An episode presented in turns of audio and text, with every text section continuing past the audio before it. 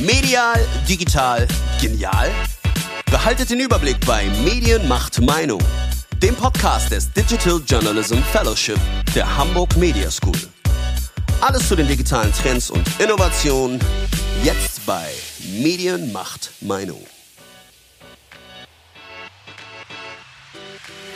Herzlich willkommen, mein Name ist Anja Kollros und heute geht's ums Business. Wenn ich an den Beruf des oder der Journalistin denke, dann denke ich vor allem an Kreativität, Storytelling, aber auch an Hartnäckigkeit und ein Gespür fürs Detail. Woran ich weniger denke, was für viele aber immer wichtiger wird, Unternehmertum. Einige möchten aus dem Hamsterrad der Redaktion entfliehen, andere wiederum werden gekündigt und sind gezwungen, ohne großen Verlag im Rücken zu veröffentlichen.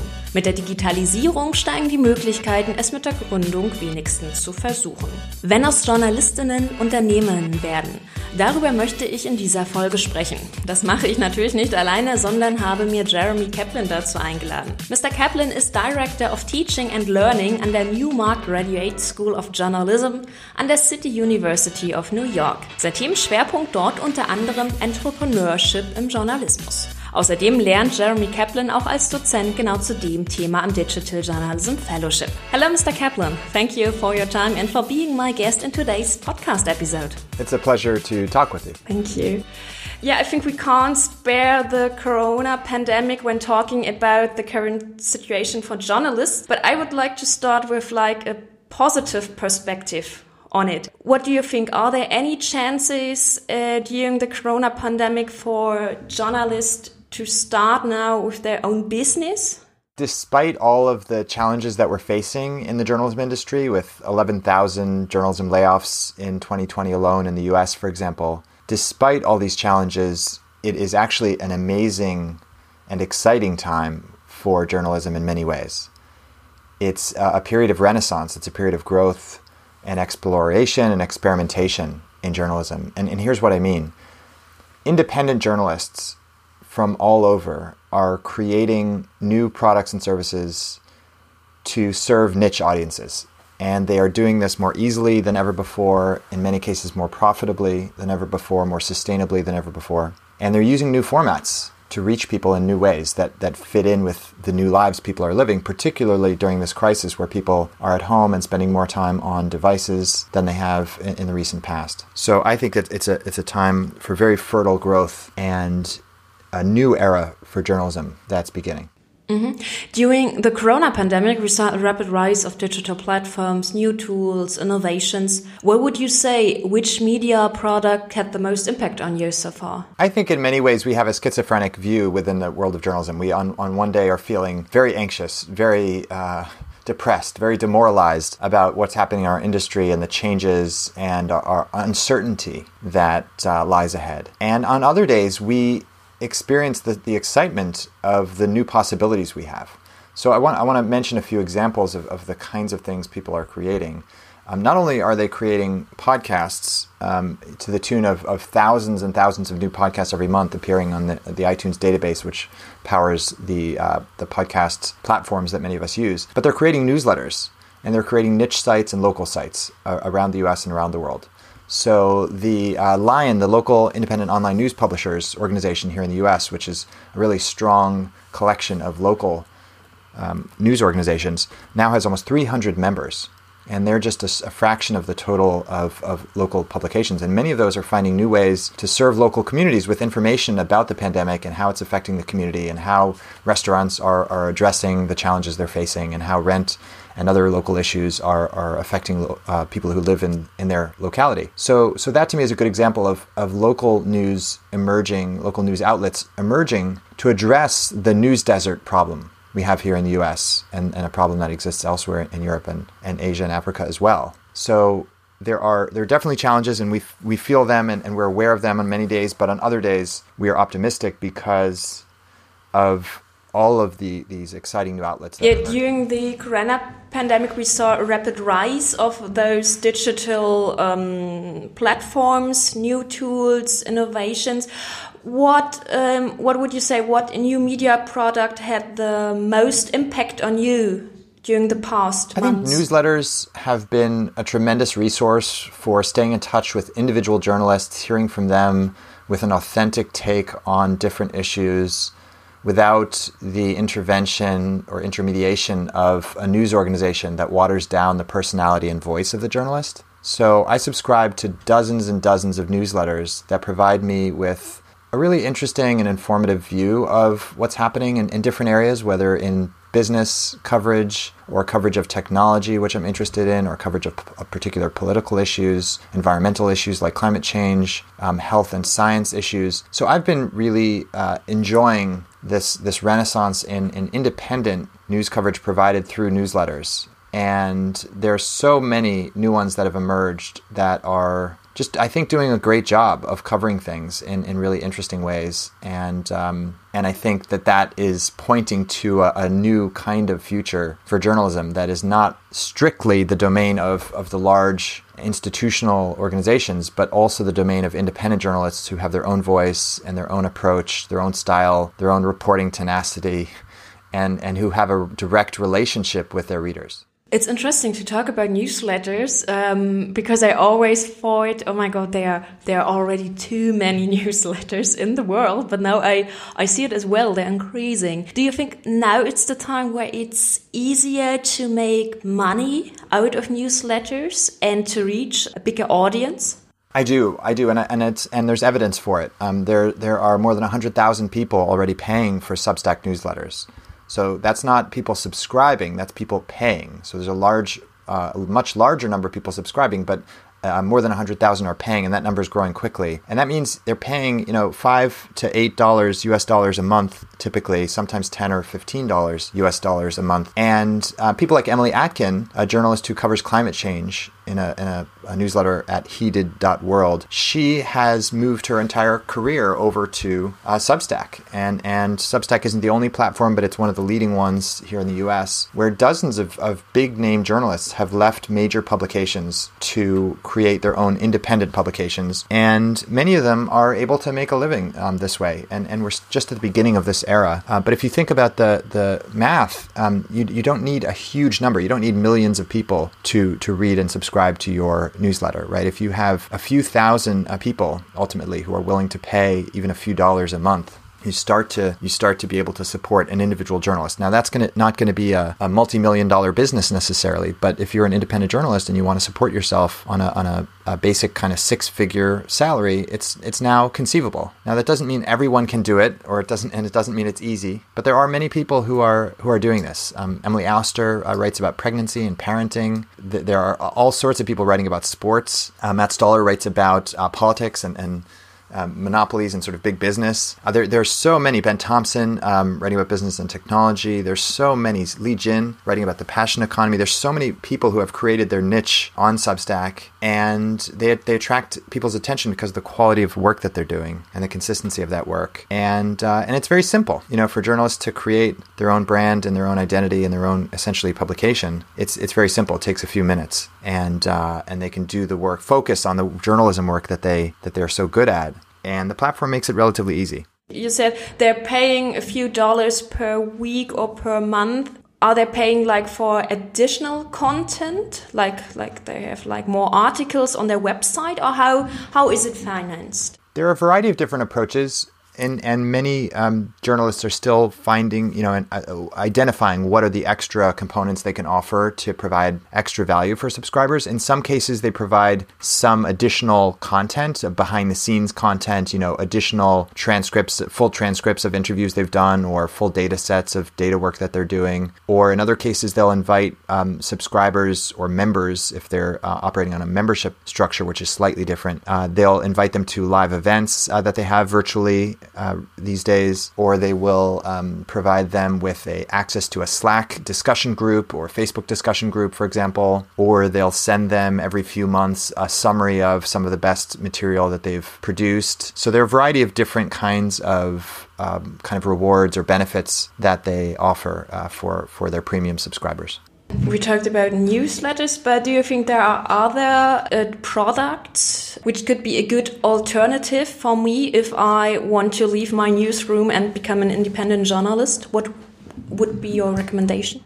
I think ultimately it comes down to offering value to people in a, in a niche area on, on, a topic of specialization that you have, whether it's a demographic kind of specialization for a particular group of people, or a geographic specialization for a particular locality, or a psychographic specialization on a particular topic of, of personal or professional interest. So some people are, are you know, uh, experts in hockey or volleyball, or they might be experts in issues of professional interest like commodity trading in, in uh, Southeast Asia. And if you bring a special specialization or a unique perspective. If you can provide access to news about China in Arabic and you can do it well, if you can provide some specialization in whatever topic area it is, whatever locality it is, the, the platform is really a matter of what best serves your community of interest. So, if, for example, the people you're aiming to reach are unlikely to uh, read newsletters, if they're more likely to access um, messaging services, for example, there are now platforms um, that you can use to reach people through messaging, through SMS messages, for example, and enable them to subscribe to SMS messages, or uh, or through audio uh, platforms like like podcasting. Niche sites also uh, have value. I think uh, it, it's difficult to drive people to many different websites on any given day, so I think niche sites that people are creating typically are best paired with additional outreach methods like newsletters or um, or other kinds of um, more engaging outreach, um, including podcasts. But but there are multiple platforms, multiple ways of, of creating different kinds of products. I would also say I think there's an opportunity for experimentation and new kinds of product. I think you can create a product for a limited period of time, for example, a product related to the Olympics that just lasts for that period, or related to Davos, or related to an election, an upcoming election. Those are all kinds of things that you can create for a limited period of time. Not all products and services created in journalism have to be indefinite or permanent, uh, because sometimes that is unnecessary. If you do that, you have to do it without a huge support by a media house. And I think that's quite challenging. You mentioned personal branding before. And I think before you can send out your own newsletter, you have to, to build your personal branding in order to reach a huge audience you can send your newsletter to, right? I think the work needs to speak for itself. The work needs to have value for people as a starting point. So that's not sufficient in and of itself, but it's necessary. So you have to have something to offer to a particular community of that that's of value to that group of people. So assuming you have that, assuming you have uh, something to say, some information to provide, some insight to bring, some expertise or experience that you can bring that adds something of value to to people you're aiming to reach, then the question is how do you make them aware of the fact that you're offering this, right? How do you build a community and grow a community and audience around the product or service? And that's really challenging. It, it's it's absolutely challenging, and it will be challenging in, in any field, right? If you're starting a new restaurant, if you're starting any kind of new product or service, it's always challenging. So so the the question is really who who are the people you're serving and who are you creating value for and where are they now and how can you reach them and kind of share what you're creating with them so that they see it and can try it and can enjoy it and benefit from it and become part of your community. So there are a lot of different strategies for that and it's it's it's not something that is simple or easy or fast. If there were a quick fix, you know, uh, it would be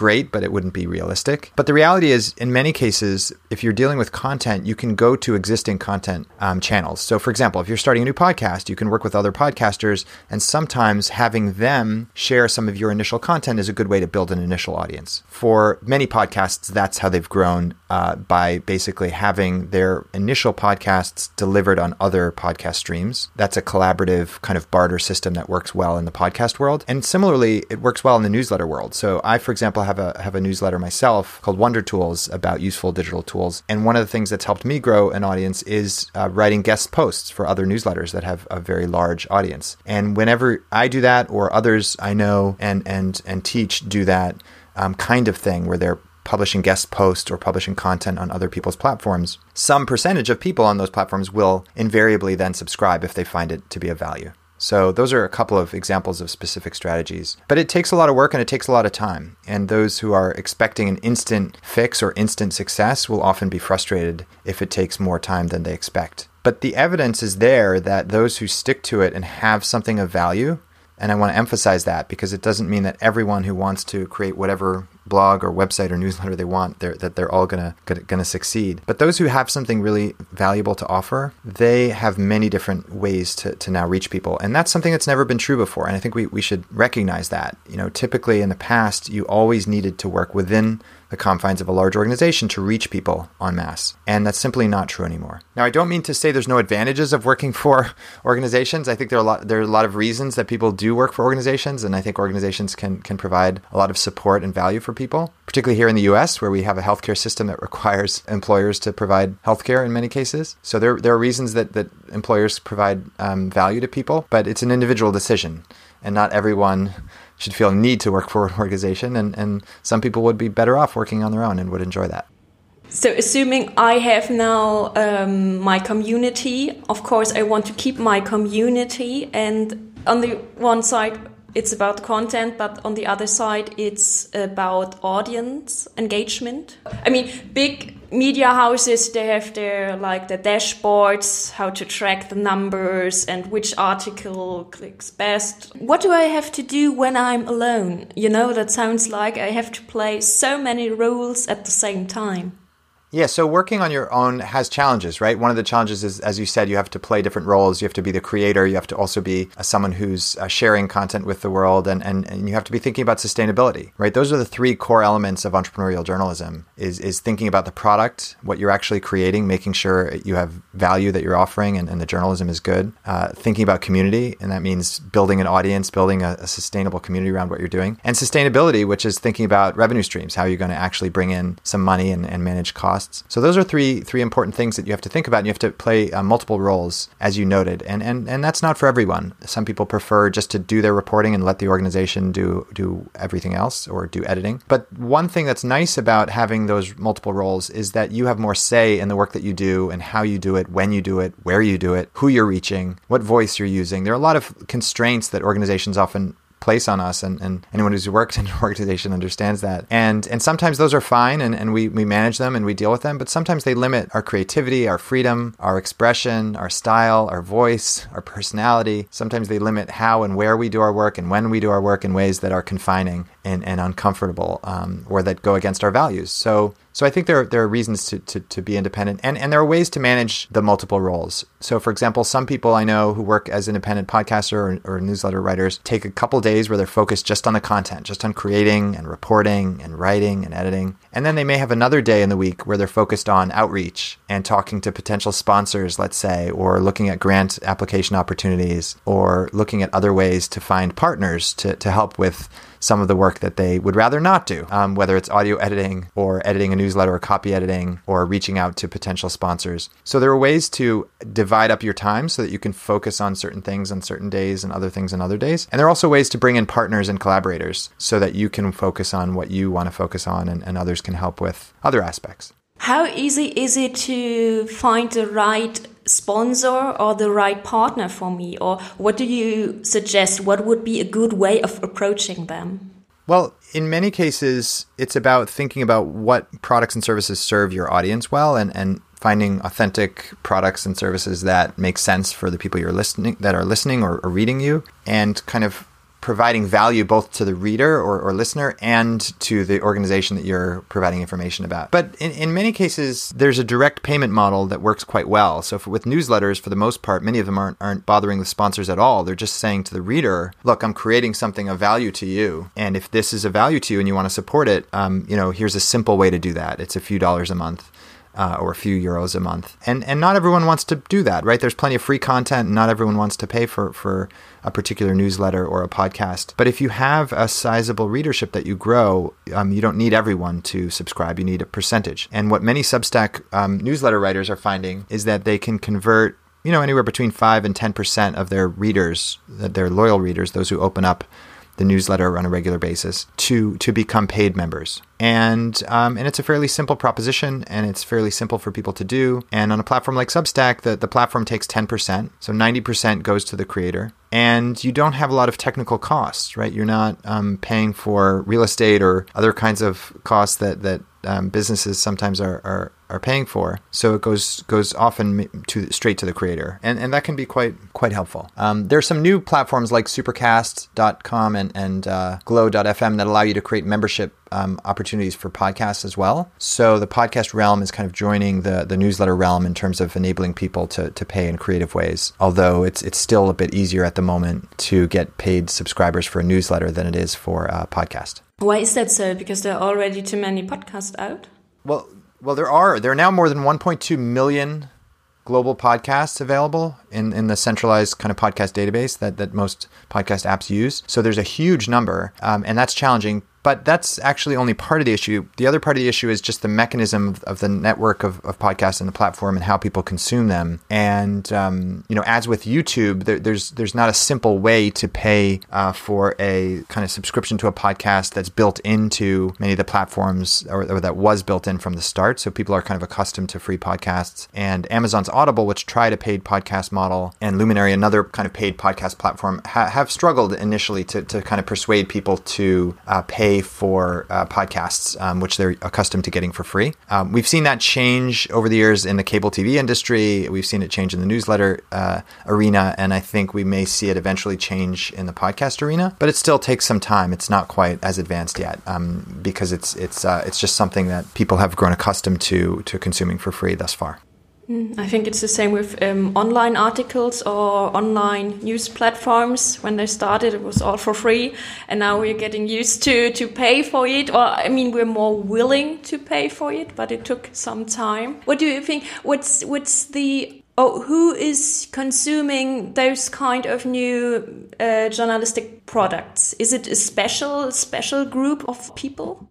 I think there, there, there's an era of slow journalism, much like there is slow food, or or kind of people being more selective about their journalism, much as they're more selective about their food. People are, are I think, choosing the brands that they interact with to a greater extent than they have in the past. They're more intentional about their choices of, of media and entertainment as they are with food and clothing and other products that they're purchasing. So I think there, there are kind of thoughtful consumers who are the ones who are maybe less apt to just swallow up whatever mainstream outlet they've that that has been dominating a particular market in the past and they're more apt to look around and say you know, I'd like sports coverage of a particular team or particular sport in this particular way, right? Or I'd like to read science from an actual scientist who knows about this rather than reading uh, from a news organization um, that, that I don't trust quite as much. Or I'd rather read uh, from a business person who has spent years in this industry writing about venture capital than I would about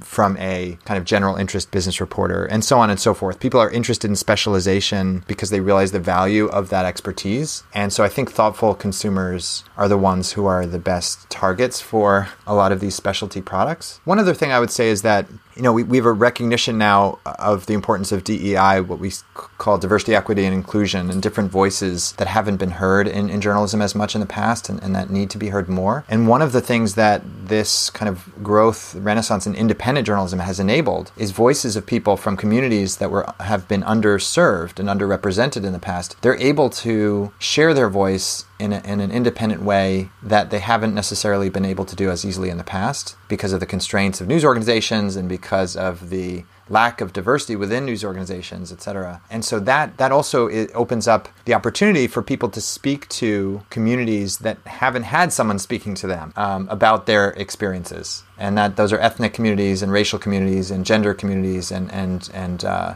and all sorts of other communities that that haven't been adequately represented. And and that's enabled by this kind of direct relationship between the the creator uh, and the consumer. And that's why we launched the Journalism Creators Program Uh, at the CUNY Newmark Grad School is, of Journalism is, is to enable and empower independent journalists, journalism creators to do what they can do really well and what they have unique experience and, and capacity to do. And we want to empower them with some of these other skills that we've been talking about in terms of sustainability and building a community and building a product on a consistent basis, because these are things that historically journalists haven't been trained to do. We've been trained to write and report and edit but we need increasingly to be able to do things in addition to those core things. Not instead of those things, but in addition to those things. Do you think those kind of new and independent journalistic products can help to gain more trust in the journalism itself?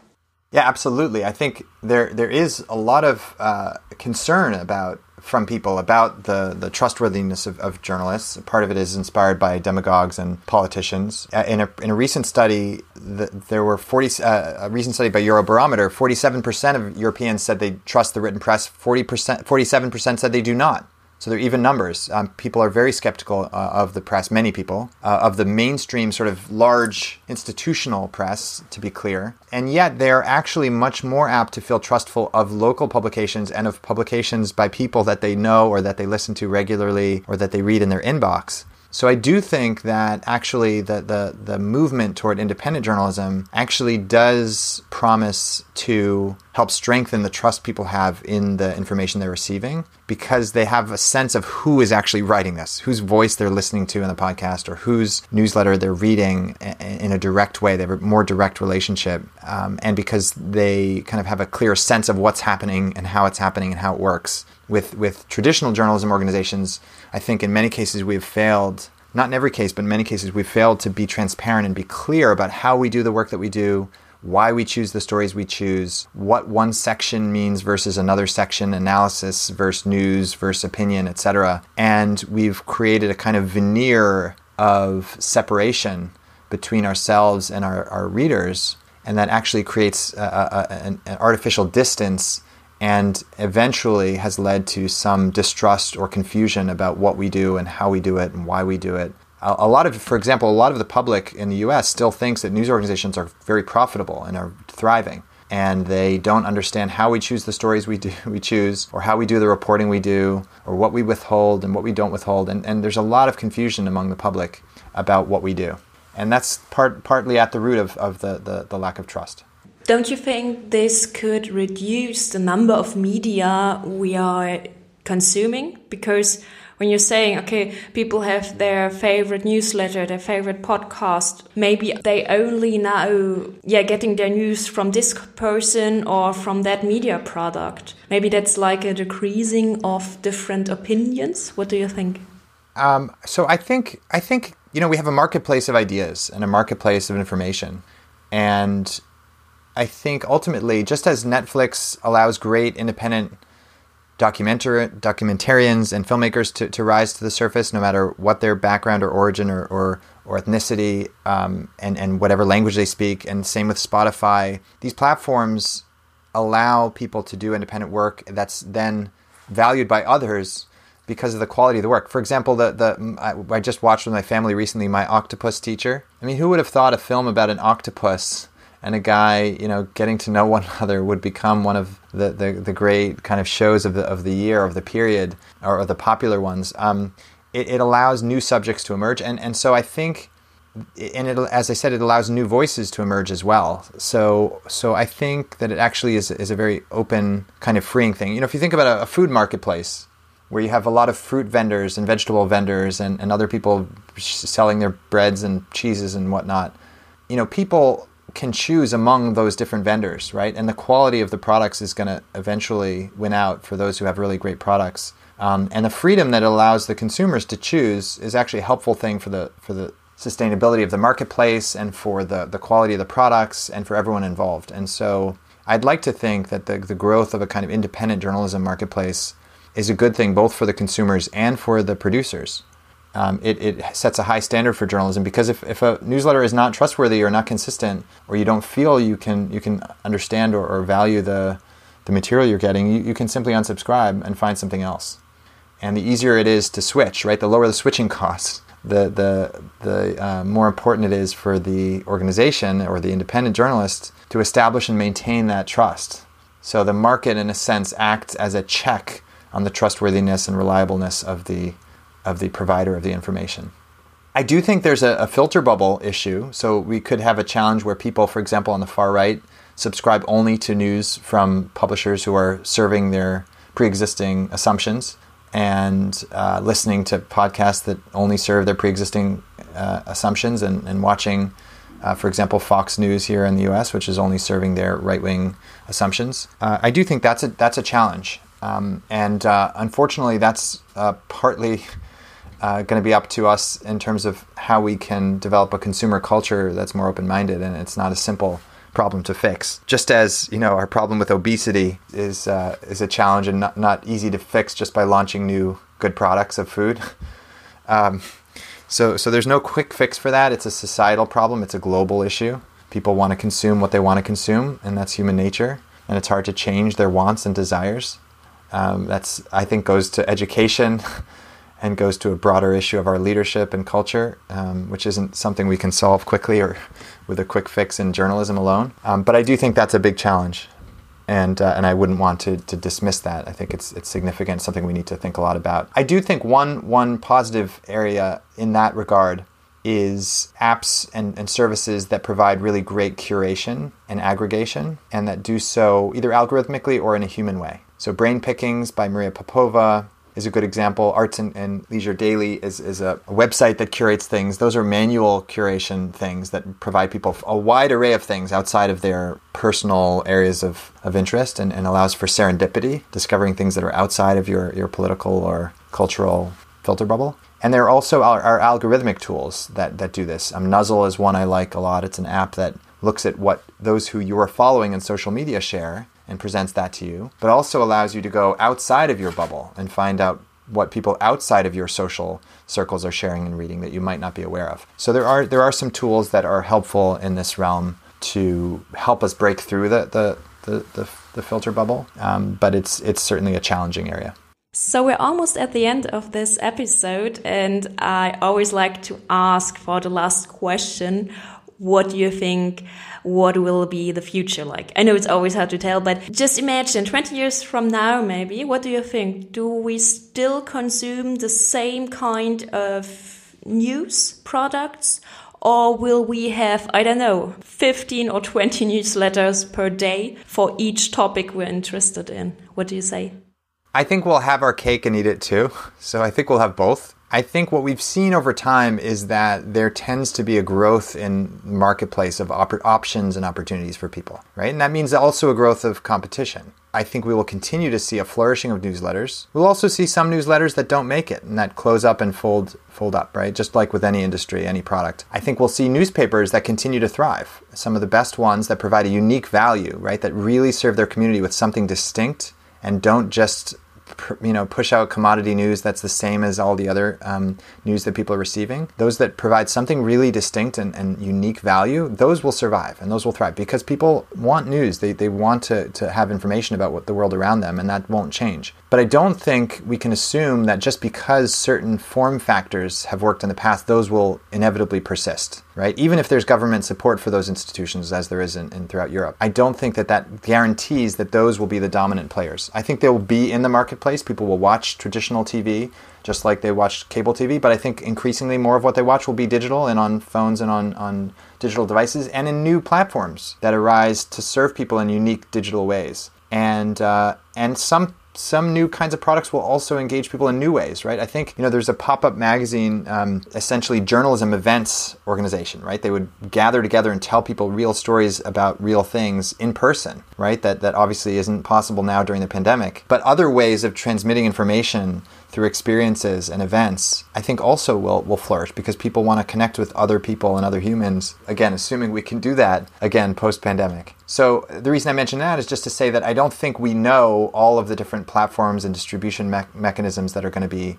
viable in the future. But I think we do know if we look back at history and we draw from from that that there tends to be movement towards variety towards a flourishing of, of different kinds of products and services, and uh, and that we can't assume that the things that have been successful in, in the past will be successful in the future. So I would expect more variety and more change, rapid change. And the, the, the core thing we have to remember and keep in mind is, is serving people with real information of value to them and understanding their needs and, and, and, starting with that as a starting point. So, in journalism, historically, in many cases, we've decided that we know what the main stories are. We know what to tell people, how to tell them, and we tell them with authority.